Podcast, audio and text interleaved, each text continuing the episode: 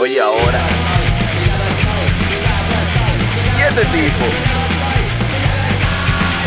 Esto es Desafinando con Iván Rodríguez y Jorge Berigüete. Hoy, como todas las semanas, tenemos un invitado súper especial. José Martínez, de corazón y amor para nosotros, Hochi. Un músico, compositor y sobre todo entusiasta de los autos y del tuning. ¿Cómo estamos, Hochi? Todo bien, muchas gracias por la invitación. Yeah. Sí, muchas gracias, Ochi, por venir a nuestro segundo episodio de Desafinando. Te falta decir eso. Que es el segundo. Bueno, sí, el segundo, pero estamos ahí. O sea que, nada, como tema tenemos cómo conformar una banda, pero no solo el cómo conformarla, sino cómo tú llegas al punto de armar ese, ese eh, no complemento, sino esas piezas para poder, con, o sea, tener un proyecto musical, ya sea en tema del rock, del merengue y en general, cualquier tipo de banda o cualquier tipo de género de una banda. Bueno, eh, o sea, yo te puedo hablar de mi, desde mi perspectiva, como, cómo me sucedió a mí, por ejemplo. Claro, claro, claro. Eh, Incluso el, el, punto que queremos es que tú nos desarrolles cómo tú llegas, o sea, a, a, la música, porque sería lo básico. Lo básico sería eso. Exacto. Bueno, en el caso mío, y, y, sé que de muchas personas también, la influencia de otra persona que, que esté a tu alrededor y, que te, y que te pueda mostrar que existe más música que lo que, por ejemplo, tus padres escuchan en tu casa, eh, es, un, es, un, factor importante. Porque, por ejemplo, en mi caso, yo tuve un hermano mayor que me lleva ocho años casi, y ya él, ya él oía música que no es la convencional que se escucha en el país, merengue, bolero. Entonces, a partir de ahí, yo escuchaba y si me interesaba algo, entonces me, me acercaba a, a, esa música. Y, y como también él tocaba, entonces también me, me surgió como, como esa influencia de role model, de yo verlo al grande y tocando. ¿qué, y... ¿Qué música tocaba tu hermano? Él tocaba punk. Punk, ok.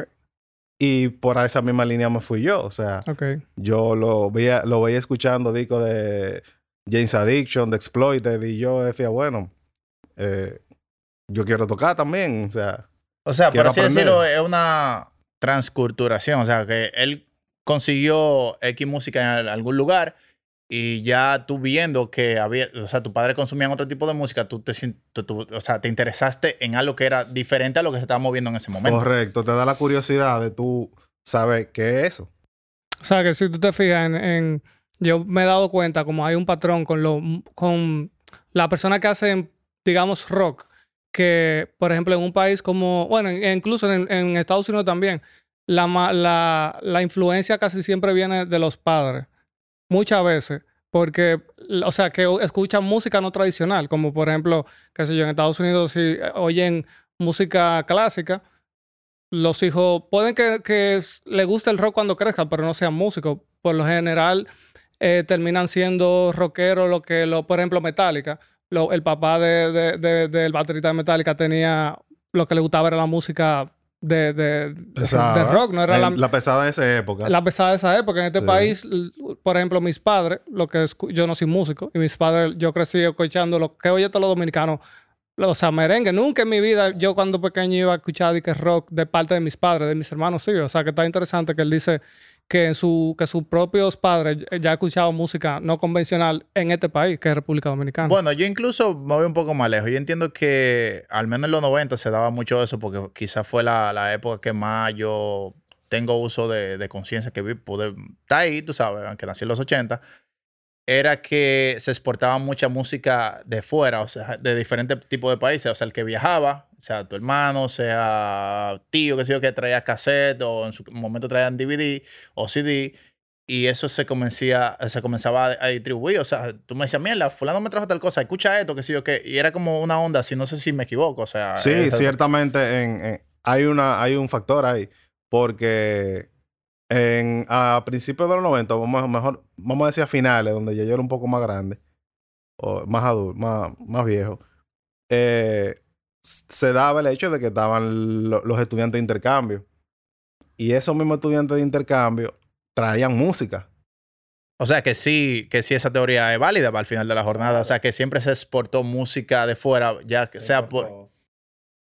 Ok, ¿Y, y, que, y, y cómo entonces ya tú empiezas ya a decir, ok, de la lo del el- el instrumento? Lo del instrumento. Entonces, Exacto. mi hermano tocaba ya. eh, de, de las dos partes de mi familia, mis abuelos también eran músicos. No, pero espérate, antes, antes de entrar ahí, debería ser, o sea, ¿con qué género fue que primero tú te topaste, aparte de, de- de quizá el punk? O sea, porque quizá ese no fue tu primer acercamiento a lo que es a un género musical o la música per se.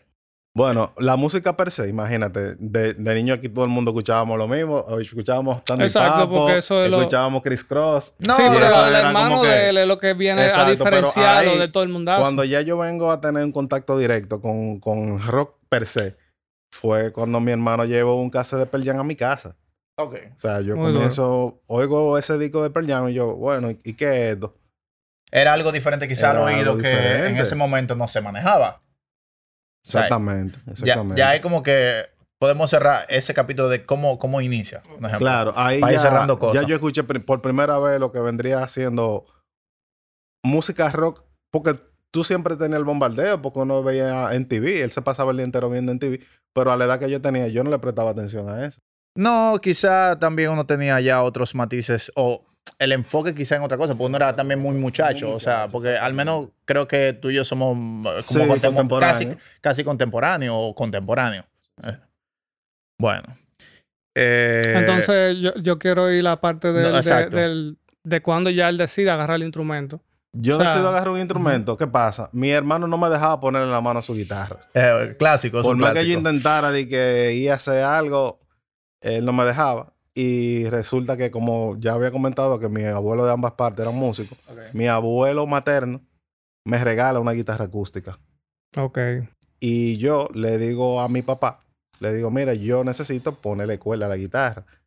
Y en ese entonces él me llevó a Plaza Naco, que estaba una tienda de música, y ahí mismo yo compré las cuerdas y me la pusieron. Ok. Yo me, fui para, yo me fui para mi casa a ponerle la mano a la guitarra sin tener un, un cc de conocimiento de cómo funciona. El básico. ese- El para mí es el básico, o sea, que tú tienes el interés y, y tú le das para allá, así de que a ver qué pasa. A partir de ahí, cuando yo llego a mi casa, me junto con Jimmy, Jimmy Paul, y su papá, él sí le enseñaba guitarra. Ok, eso es algo interesante. Que yo entiendo que, o sea, yo conozco muchos músicos, pero, o sea, como te digo, no se sabe como que el trasfondo. Sabe que todo el mundo hace coro, que sí o qué, pero no, no te explican de que fulano tiene un papá que es músico o, o fulano le enseñó a tocar y fulanito como que de ahí me enseñó a mí, un ejemplo. Entonces, ya Jimmy tenía un poco de noción de cómo utilizar el instrumento y él me enseñó a hacer un power chord. Él me dijo, mira, Ya tú sabes. este es así y tú te mueves y tú tocas. Y yo a partir de ahí, ya de oído, uno comenzó a, a tratar de imitar los sonidos o tratar de imitar a las bandas que se estaban escuchando en ese entonces y cómo ellos, lo que ellos hacían, tú intentabas hacerlo. No, o sea, porque en lo particular yo puedo decir que, que al menos Hochi es un tigre que, o sea, de los pocos tigres que hay aquí, pues yo conozco muchos, eh, de que es un virtuoso. O sea, el tigre le llega a cosas que no cualquiera le llega. O sea, que él sí en el trayecto, que eso lo hablaremos un poquito más para adelante, sí fue escalando. O sea, que no se quedó exactamente nada más tocando pon, un ejemplo. No, sí, eh, fue así. Entonces, ¿qué pasa? Eh, a partir de ahí, ya nosotros como que teníamos una noción básica de lo que estaba sucediendo en el momento. Ya nosotros estábamos escuchando Nirvana, eh, el movimiento grunge. Yo era, soy muy fanático todavía desde esa época, ya por influencia de mi hermano, de The Cure y, y The Smith y, y todo eso. Pero se muda un, un, un vecino. Y ese vecino llega con los discos de Pon California. Ya él llega con, con Green Day, llega con disco de Blink, con, con The Offspring. Y ahí ya nosotros me dijo, "Ven acá, pero ¿dónde estaba toda esta música? Porque esa no era música que se pasaba por MTV. No, sí, porque también en el, el- los 90, casi finales para el 2000, se daba la, o sea, se dio la dicha de que la música tuvo muchas vertientes. O sea, género evolucionaron a otros A géneros otros géneros. similares y como que había mucha banda y fue como mucha variedad de, de diferentes sonidos, más que otra cosa. Entonces, y la creatividad fluyó de una forma que, ah, bueno, hasta hoy en día muchas de esas bandas son icónicas, un ejemplo. Claro, hubo mucha diversidad en los 90. Hubo mucha diversidad musical y, y yo creo que todos los géneros se desarrollaron a un nivel grandísimo porque en ese mismo momento el rap era grandísimo. el rock era muy grande también, entonces tú podías decidir qué tú querías escuchar y qué no querías escuchar y, y a qué a qué movimiento tú querías pertenecer. Exacto, sí, estaban las opciones. O sea, tú no tenías que, por ejemplo, en, en mi, yo por experiencia propia en el colegio, en esos tiempos, yo como que era una oveja negra porque yo escuchaba quizá mucho punk, era el silencio y cierto tipo de bandas que al final nadie consumía nada de eso. Todo el mundo estaba como que en playero y en muchísimos otros ritmos que eran más convencionales en esa época. Sí, al menos aquí, creo- aquí en el patio. Yo creo que la mayoría de, de lo que fuimos considerados rockeros en la época colegial éramos misfits, éramos como que no éramos el, el- el típico adolescente que le gusta la, qué sé yo, bailar, ir a, a un nightclub o, o- O sea, que, que, que te da el acercamiento con el instrumento. Mi primer acercamiento, como te dije, fue con mi hermano, pero donde yo comencé a aprender ya fue con Jimmy, con que se convirtió en mi compañero de banda también en ese momento.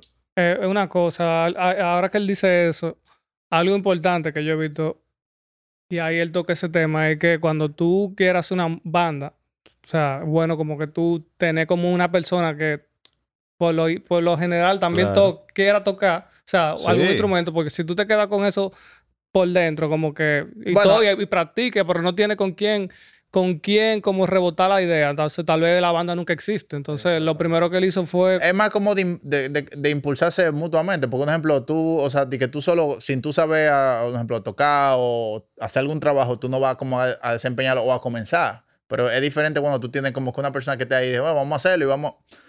Es como una sí, dupla ahí, de cosas. en, en mi caso se dio un punto y es que lo que éramos vecinos donde yo vivía, porque Jimmy vivía frente a mi casa y tenía, y todos los amigos que éramos cercanos, a, todi- a todos nos interesó la música al mismo tiempo.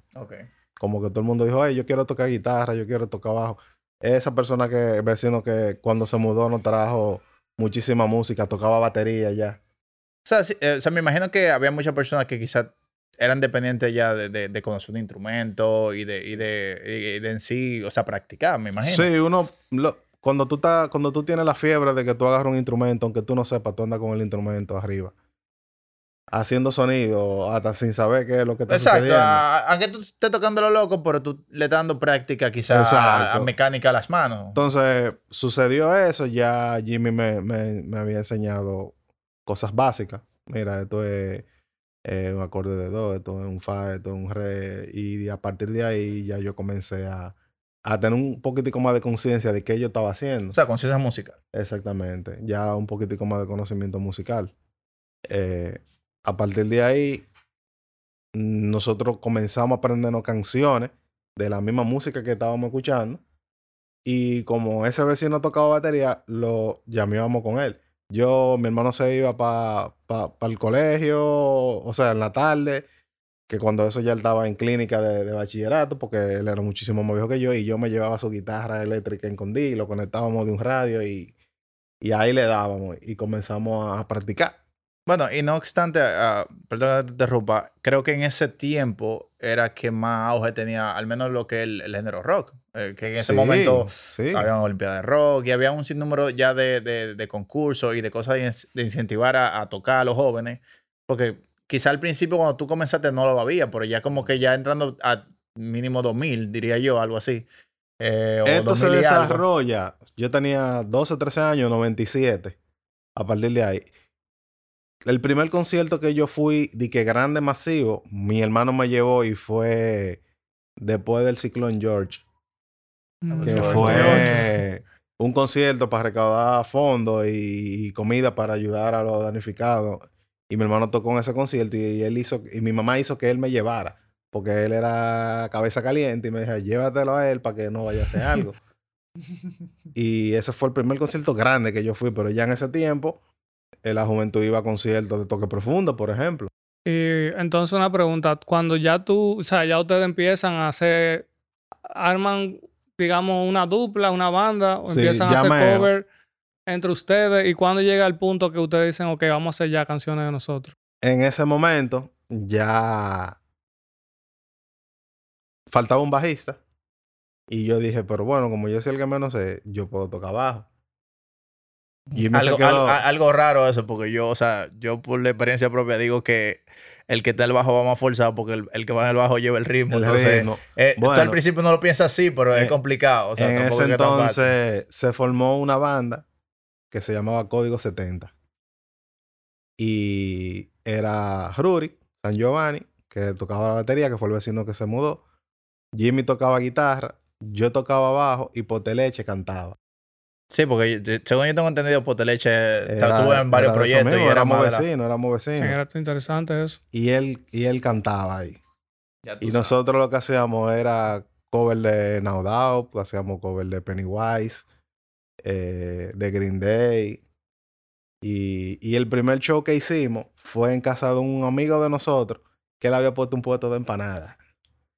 Y nosotros fuimos y hicimos un, un show ahí De y que yo tocaba abajo. el, el verdadero show El underground, cover era un de empanada. No, eh, es- bueno, el, el coro era ahí y el bajo, me recuerdo, fue mi hermano que me dijo, ah, ¿te gusta el bajo? Pues yo te voy a conseguir uno con un amigo mío. Pero ya ustedes habían ido a un estudio a grabar antes. ¿o ustedes No, prim- nada. Ah. Nosotros ensayábamos en la marquesina de mi casa o en la marquesina de la casa de, de Ruri, que era el vecino que tocaba batería.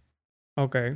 O sea, tú crees, o sea, yo, o sea, esta otra pregunta que yo tengo de que full, si tú entonces entiendes que por lo general se, se van dando los, los mismos patrones a través como de, de generaciones, de cómo una persona llega a, la música, un ejemplo, y también ya a lo que es una conformación de un proyecto musical. Claro, yo creo que, que la presión de grupo, como uno le dice comúnmente, incide mucho en, en, en algo que a ti te guste, porque por ejemplo, si nosotros somos amigos los tres desde el colegio o somos vecinos y a mí me interesó mucho la música o toco un instrumento, a lo mejor por tú caerme atrás a mí también te interesa.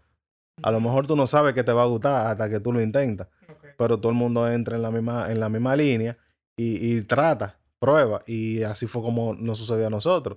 En el grupo que estábamos de vecinos, que siempre nos juntábamos toda la tarde después del colegio, todos les interesaron la música y todos ahora mismo tocan un instrumento.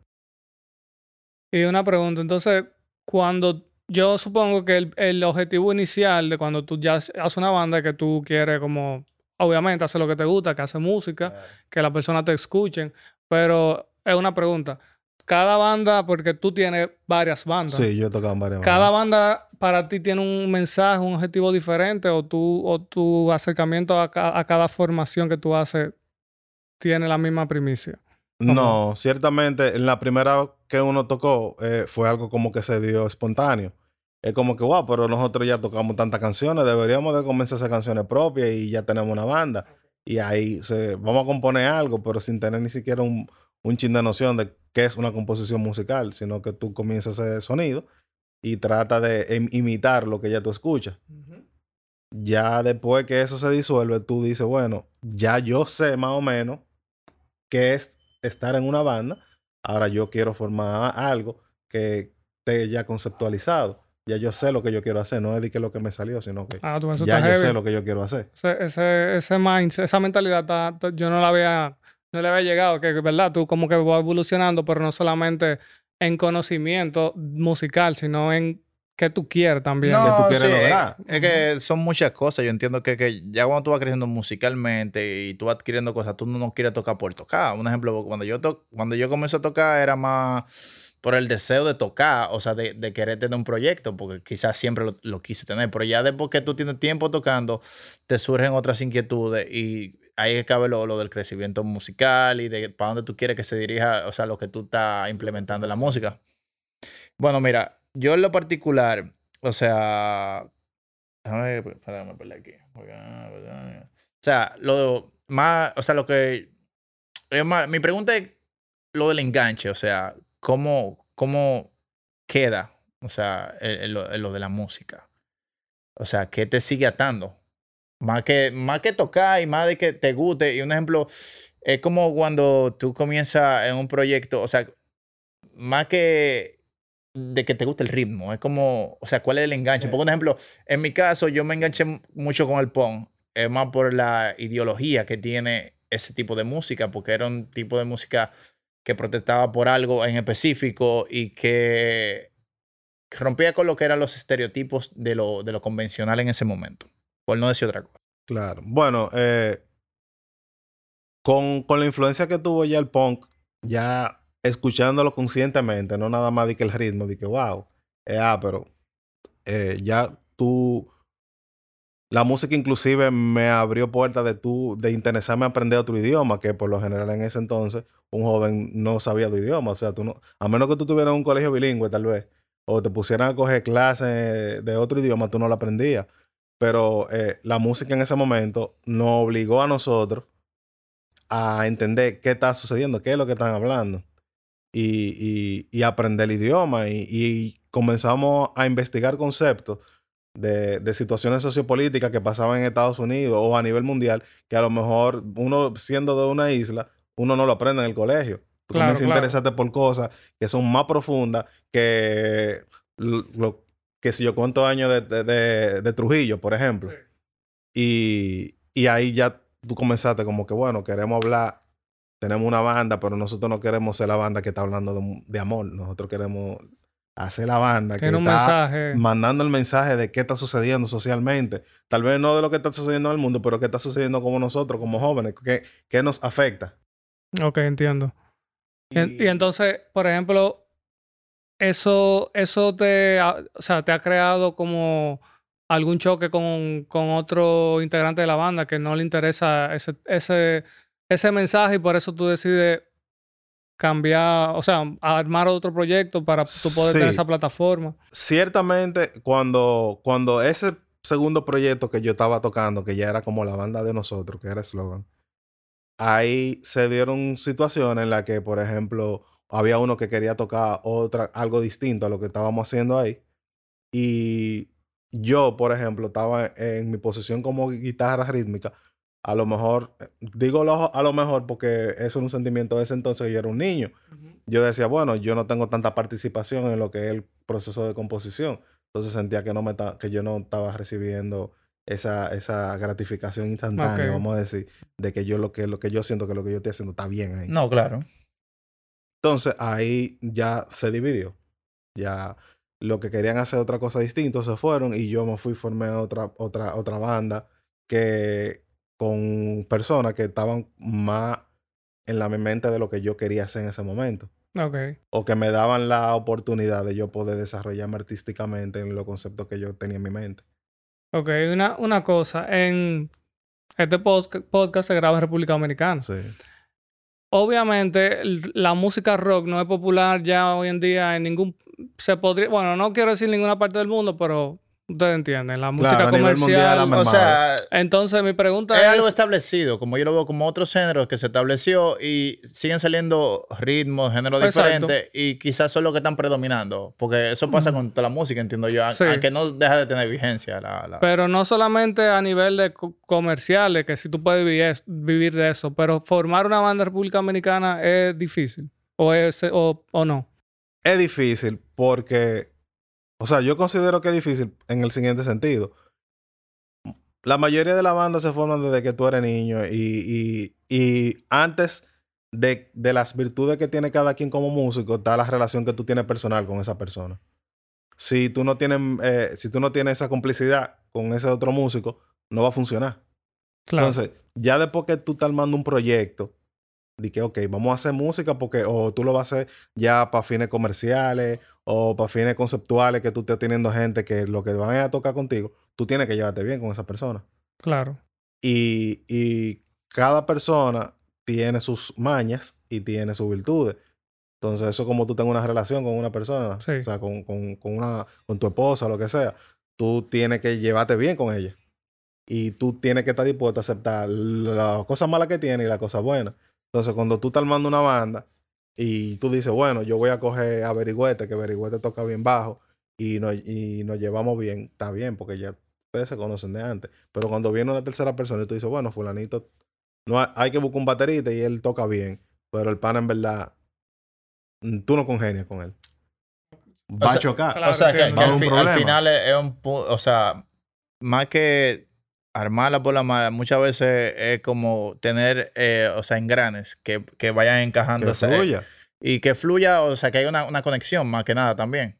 Porque al final no importa que quizás tú seas más amigo de una gente, sino que al final lo que tú quieras hacer lo puedas plasmar con esa persona y que, o sea, se, se mache. Porque en nuestra realidad, cuando tú armas una banda, no es yo te estoy contratando para que tú toques. O sea, a ti te tiene que gustar lo que estamos haciendo. Claro. Tú tienes que tener como algo en común. El, que tú quieras hacer lo mismo que yo te, lo que yo mismo que yo estoy tocando, o que tengamos un norte y que juntos podamos llevar a que el proyecto fluya. Ok. Porque si tú tienes una gente a contratar, tú ni siquiera te tienes que caer bien la gente, porque él está ahí va a hacer lo que tú le digas. No, no, exacto. Eso, tú le vas a tocar lo que tú le digas. O sea, muchísimas veces un cantautor ni siquiera conoce a los músicos. Claro, sí, está sí, ahí y todo el mundo toca. Pero ya cuando tú estás armando una banda, que es todo el mundo que está aportando para eso, tiene que haber, o sea, si tú te vas a tour con una gente, son 24 horas que tú vas a durar con esa gente. Si tú no te llevas bien con eso, va a explotar de alguna forma. Sí, cierto. Bueno, mira, yo la inquietud que tengo ya, al menos con lo que, eso de, de, de cómo se conforma una banda y eso, más que nada es algo como ya más personal mío. O sea, ¿qué tanto tú crees que sea importante la técnica? Y no tanto la técnica, sino como la práctica. Porque, por ejemplo, en mi caso, cuando yo comencé a tocar, quizás de lo que estamos quizás en esta sala, quizás sea uno que tenga menos experiencia en cierto sentido. Bueno, no en cierto sentido, en, en general.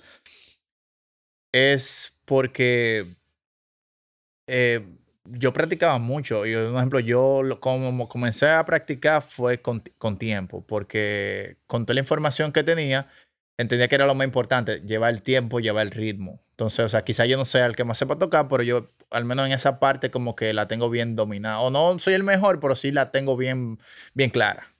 O sea, ¿cómo tú ves, eh, o sea, qué, qué, qué, qué, más, o sea, qué más importante de esas dos cosas, si la técnica o la práctica? Lo que pasa es que, bueno, si tú practicas mucho, tú, tú creas una técnica de tu tocar. Sí, en cierto Pero punto. prácticamente, cuando tú tocas un instrumento, tú lo que tienes que tener la disciplina. ¿eh? Es la disciplina de tú poder decir, me voy a sentar y voy a aprenderme esto. Y voy a tratar de lograr de que esto salga lo mejor posible. No necesariamente tú tienes que ser de que el músico más estudiado del mundo, porque la mayoría de los artistas que han llegado, por lo menos en el rock, que han logrado algo, no han sido artistas que han estudiado y han hecho que yo hice música o hice composición. Yo sí valoro mucho, tú sabes que tú estás haciendo.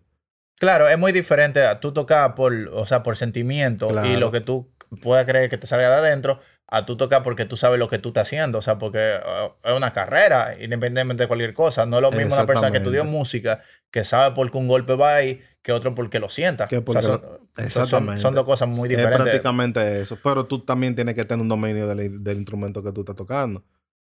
Claro, hay excepciones a las reglas. Tú podrías decir, bueno, pero los Ramones no sabían lo que estaban haciendo y, y lograron y fueron Un viaje de grandísimos. cosas. Claro, pero Y una, una cosa, con esa, le- o sea, long, ¿cómo, se dice? Longevidad. Longe- longevidad. Exacto, con tu trayectoria, digámoslo así, una palabra más simple. ¿Qué tú sientes que todavía tú te, te gustaría lograr eh, eh, como, como músico dominicano, digamos? En, en- porque República Dominicana tiene cierto techo en, en Sí, el diferentes géneros. Entonces, claro. En tu género o, o, o, o en tu carrera como músico, para no, no encerrar, ¿qué, qué te faltan cosas todavía que tú quisieras lograr?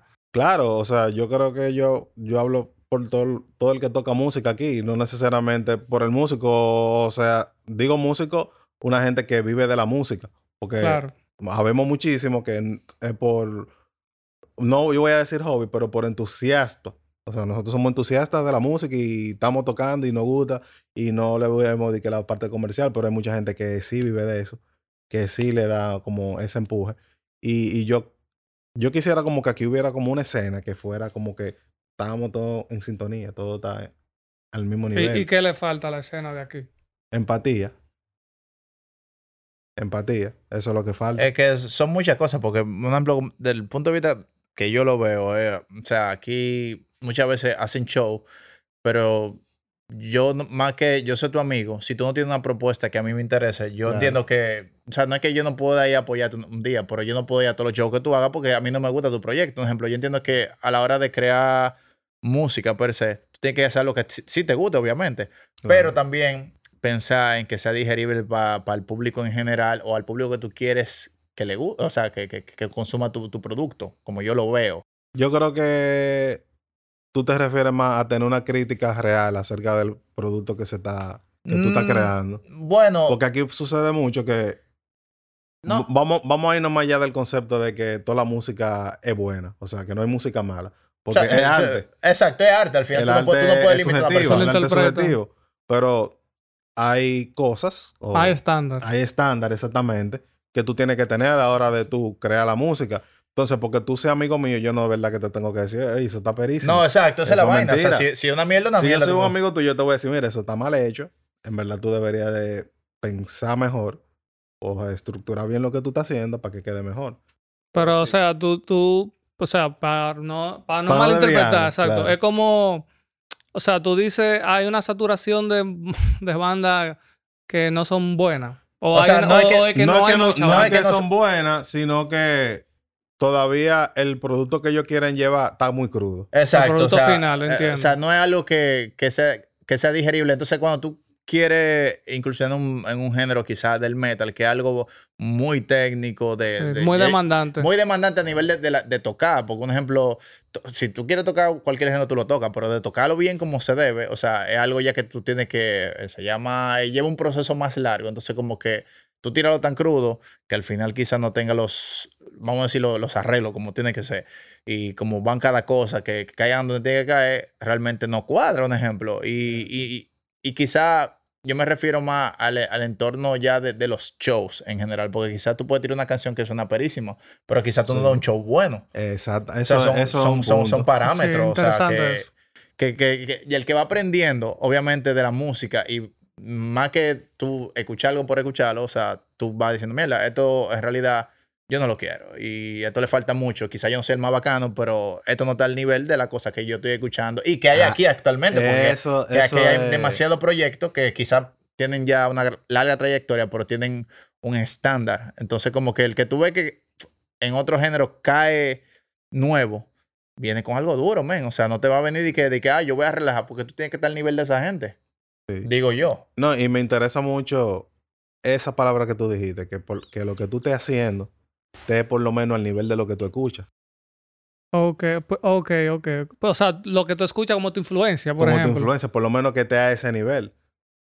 Porque cuando tú, estás- tú estás creando, no es lo primero que te llega a la cabeza que ya está hecho. O sea, tú tienes que darle estructura, tú tienes que darle sentido a lo que tú estás haciendo. Exacto. Yo, yo voy con que la primera idea que te llega a la cabeza no es la mejor. No eso, funciona. eso, o sea, yo tengo un amigo que siempre me dice, no, porque la primera idea, que sí o qué, que yo no, yo lo, lo primero, yo dije, loco, que es que no es así. Los creativos que son creativos funden, o sea, de- de- partiendo de esa idea básica, Exacto. y llegan como a No, 300 y- cosas y caen en otra, porque es como, vamos a decir, un rombo. O sea, tiene dos puntas, ¿verdad? Entonces tú como que comienzas aquí, vas subiendo, subiendo, subiendo, y tú vuelves y bajas a llegar a una sola cosa. O sea, me refiero a nivel de contenido. Eh, sería algo sí, así. ¿no? Y, y- y que la música siendo arte, tú tienes que transmitir un sentimiento. A lo mejor, sí, eso que tú creaste en ese momento, que tú sentiste algo, no está mal.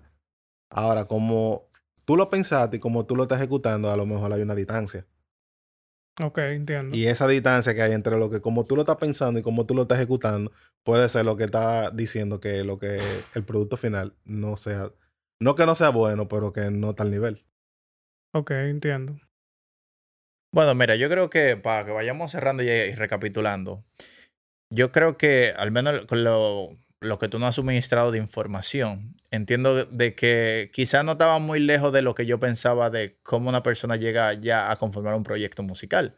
Porque al final viene una persona X que tú conoces y quizás esa persona, otra persona le trajo algo de otro país. O sea, que es algo de migración, como yo lo veo, de migración de Claro. información Sí. que quizá ahora lo tenemos súper básico, pero yo entiendo que, y bueno, lo, lo viví, en ese tiempo no era así tan fácil. O sea, tú conseguí quizá un cassette en un momento, Era era, muy complicado. Entonces, o tú tienes que esperar que fulano terminara de escucharlo para tú tenerlo y cosas. O sea, era un, un conglomerado de, de- de situaciones que tenían que darse para que tú tuvieras y te interesara algo diferente, que quizá en el momento tú estabas escuchando quizá merengue y vaina que habían en el momento. Claro. Y cuando tú escuchaste esa mierda, esto, esto es una cosa, tú sabes, O diferente. sea, que un, un, como una persona que estuviera escuchando este podcast ahora mismo y sabe, sabe tocar, pero no tiene, no, no, no tiene una banda. Pero, eh, ¿qué, qué tú le recomendarías? ¿Cuál fuera, cuál, cuál sería como tu sugerencia para empezar Si un él grupo. quisiera andar a armar una banda, Sí.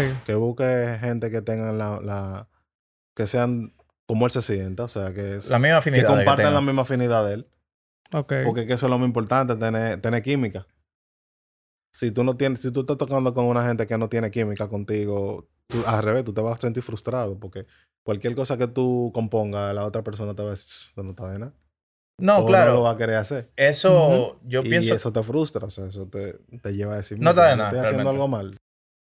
Bueno, ya saben, el que hacer una banda. No, o sea, o sea, no está de nada porque consejo. yo te lo puedo decir. O sea, cuando yo comencé a tocar, yo no tocaba ni siquiera para tener un proyecto. O sea, yo, toca, yo quería tocar porque yo quería, o sea, Sí, porque ese es, tu- es el nivel uno de cuando No, de claro, antes de tú Pero llegar a la hacer una motivación banda. es importante. No, pero que espérate, yo ni siquiera estaba pensando en eso y yo sí conocía muchísimo a ti, pana mío de banda, que sé yo qué, pero eh, como yo lo veía, era más, yo no sé lo que ellos hacían, o sea, como al menos desde mi punto de vista, yo quería aprender de verdad a saber por qué tú acorde y por qué funcionaba así. Quizá yo no terminé el aprendizaje completo porque se presentaron situaciones que hicieron que sí yo tuviera una banda, pero sí creo que fue gratificante como que ir escalando los peldaños como tenía que ser. O sea, necesariamente no tocar el instrumento porque sí, si no sabes por qué tú estás haciendo esto aquí. Y al menos a mí me cayó de la misma forma. O sea, mucha gente que sí conocía se me acercaba y me decía, esto es así, esto es así. Y como que las técnicas de cómo se llama cada cuerda. de Claro, los tecnicismos ya. o sea, cosas técnicas que quizá una persona que toca por tocar, quizá no, no, lo- la maneja, no, la manejó en ese momento. O sea, yo sí tuve mucha información ya de personas que sí tenían tiempo en eso, en la música. Sí, y de hecho, por lo menos ahora hay mucho más información que la que tú podrías conseguir en ese momento. Eh, O sea, que es más fácil en era- eh, claro que es mucho más fácil, porque que ahora en YouTube tú aprendes a tocar guitarra. En ese entonces tú no tenías facilidad de eso. Tú tenías que ir a que alguien te diera clase o a ir donde hay gente tocando y tratar de aprender visualmente qué ellos están haciendo con sus manos. Y irte para tu casa e intentarlo. Entonces, ya ah, de aspectos técnicos ya de, de que, bueno, esto se toca, pero ¿y cómo yo toco en vivo ahora? Nadie te lo enseña. Eh, tú- ya eso es muy de, de, de vivirlo. Eso es pues, Exactamente. ya tú tenías que llegar ahí y de que llegué yo y cómo que se toca. Ah, tú te conectas así. O sea, Ok. Bueno, mira, yo, según, o sea, chequeando lo que tú vas subiendo en las redes y eso, yo me he percatado que tú estás trabajando como más haciendo blog de, de, de lo que tú compones y quizá practicando covers y eso. O sea, ¿qué, ¿cuál es el enfoque que tú tienes actual en, en la música y, o sea, hacia dónde tú te quieres dirigir? Porque me imagino que ya que tú estás como más lo visual, es como de querer enseñar un poco de quizá lo que tú, de lo que tú has aprendido a través del tiempo. Sí, ya, bueno, en este momento yo sigo con la- las bandas que por lo menos que, que permanecen activas, que está Ágata, y con Progresión, que es lo que está más activo, y tocando con Chido, que estoy tocando con Chido ahora mismo. Pero, por ejemplo, en redes sociales, yo lo que prácticamente trato de subir, o, o mi idea inicialmente era poder hablar de gear, o sea, poder hablar de que, conforme a lo que yo toco, decir, Ok. probar cosas. Por ejemplo, a mí me funcionó en este entonces, en aquel entonces, así era que hacíamos la cosa, ahora se hacen de otra forma. Pero no hay una, esto no hay una fórmula perfecta para tú llegar a, a un mismo resultado. Hay gente que, que utiliza una cosa y otra gente que usa otra y a otro y le funciona igual. Ok. Eh, para cuadrar algo, eh, yo quiero como una parte de él diga como dónde puede encontrar la música de él. Sí, obviamente Claro. tú quieres decirlo. Donde él puede encontrar la música y la banda, como las bandas también que tú quieres encontrar. Y antes del cierre, antes de que decía, ah, bueno, gracias, que sí o qué. Como me falta esa parte, que él como el plug de que él diga dónde se encuentra la música de él. Ok, ok. Entonces, tú quieres, No, tú no. quieres decir algo porque, o porque eso, No, es lo que- dale, eso es lo que le voy a decir ahora. decimos el cierre ya. Y tu, tu música, ¿dónde la podemos encontrar? Bueno, de progresión está en Spotify y la mayoría de toda la otra música está en YouTube porque eran canciones o eran discos que se grabaron 2001, 2002 y, y después que los proyectos como que murieron ya no, Bueno, y- igual- no siguió. Igual también vamos a poner los links en el video y el- en el podcast ya subido lo vamos a poner los links de, de Spotify y si está en iTunes, que me imagino que están en toda la plataforma porque por lo general usan un gestor que la sube casi en todas. Eh, ya ahí te Y- estamos dando la información de, de ese tipo de Y cosas. ahora con, con estas plataformas, por ejemplo, eso que tú dices, que tú, eh, todas esas bandas fueron muchísimo antes, o sea, algunas de esas bandas salieron antes de esta era de la red social. Tú no piensas cómo actualizar tu... Ah, o sea, poner esa música, que seguro hay un millón de gente que Sí, le interesaría escuchar y ahora tiene la, la, es algo irónico porque eh, cuando se lanzaron los discos de Mulligan, por ejemplo, todavía está, hace como poco de dos años, a Paul le llegaban informaciones o, o otro miembro de la banda de que se vendía un disco de en Japón, por ejemplo.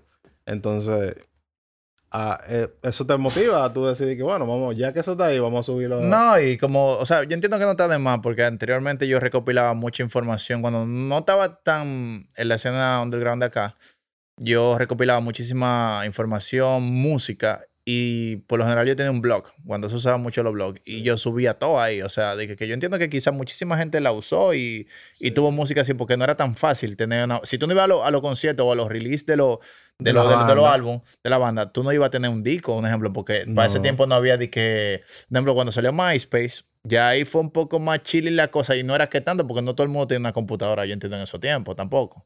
Yo creo que la gente sí la tenía, lo que no le prestaba mucha atención, como de que de buscar música nueva por ahí.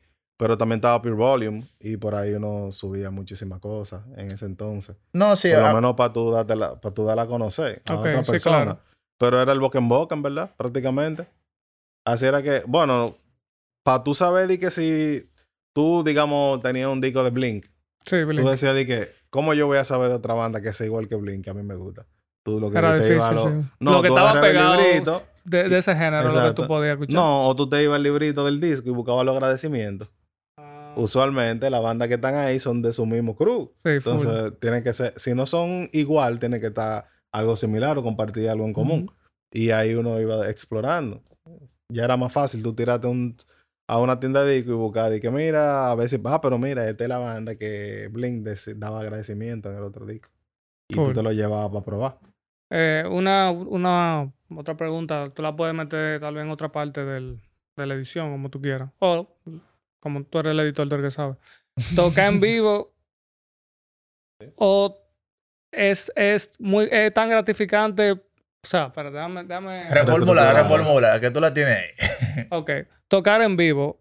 Eso es algo que, que te motivó también a armar una banda. O sea, como la sensación de de, de, vivir esa experiencia. La adrenalina. Lo que es una experiencia. Y una vez, una vez que tú tocaste en vivo la primera vez, tú, te, o sea, tú querías seguir o te asustaste, porque hay mucha gente que yo he escuchado que... Que no le gusta. Que no, no le gusta y también es un desastre la primera vez y eso hace que abandonen el... ¿Cómo, cómo es esa experiencia? El miedo siempre está. La primera vez que uno toca casi siempre uno la comete. O sea, uno no está, no está acostumbrado. O sea, la teoría es nadie, toca bien al principio. Esa es la teoría. Todo el mundo, todo el mundo es malo. Pero tú aprendes. ¿Cómo te explico? Es como que en el medio donde nosotros estábamos, o donde yo me desenvolví, éramos amigos todos. O sea, tú tocabas para tu pana, era. Y era como más fácil, porque si tú cometías un error, era como que whatever.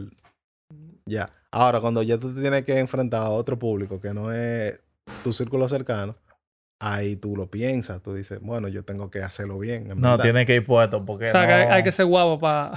No, hacer música. Bueno, guapo no, pero. Es algo mental, eso como, como que tú mismo que te pones tu límite. Claro. O sea, tú, tú subes, por ejemplo, yo subía borracho al principio, pero era porque yo bebía mucho la película Pon, pero después yo entendí que eso era un error.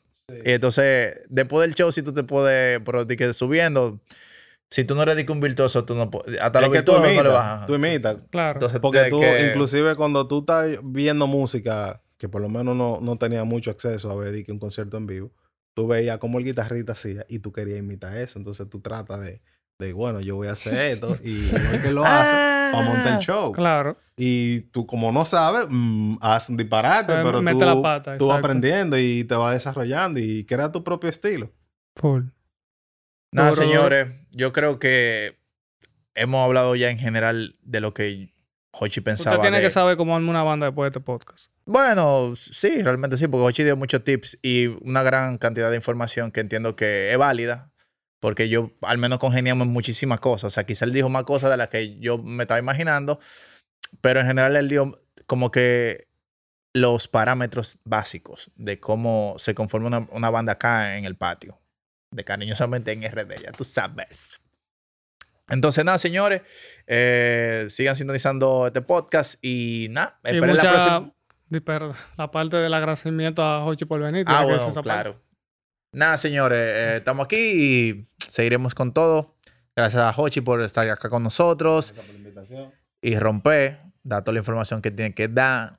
Y nada, véanos en un próximo podcast de Desafinando. Vikingo Blanco en los controles. Ya tú sabes, baby, que lo que.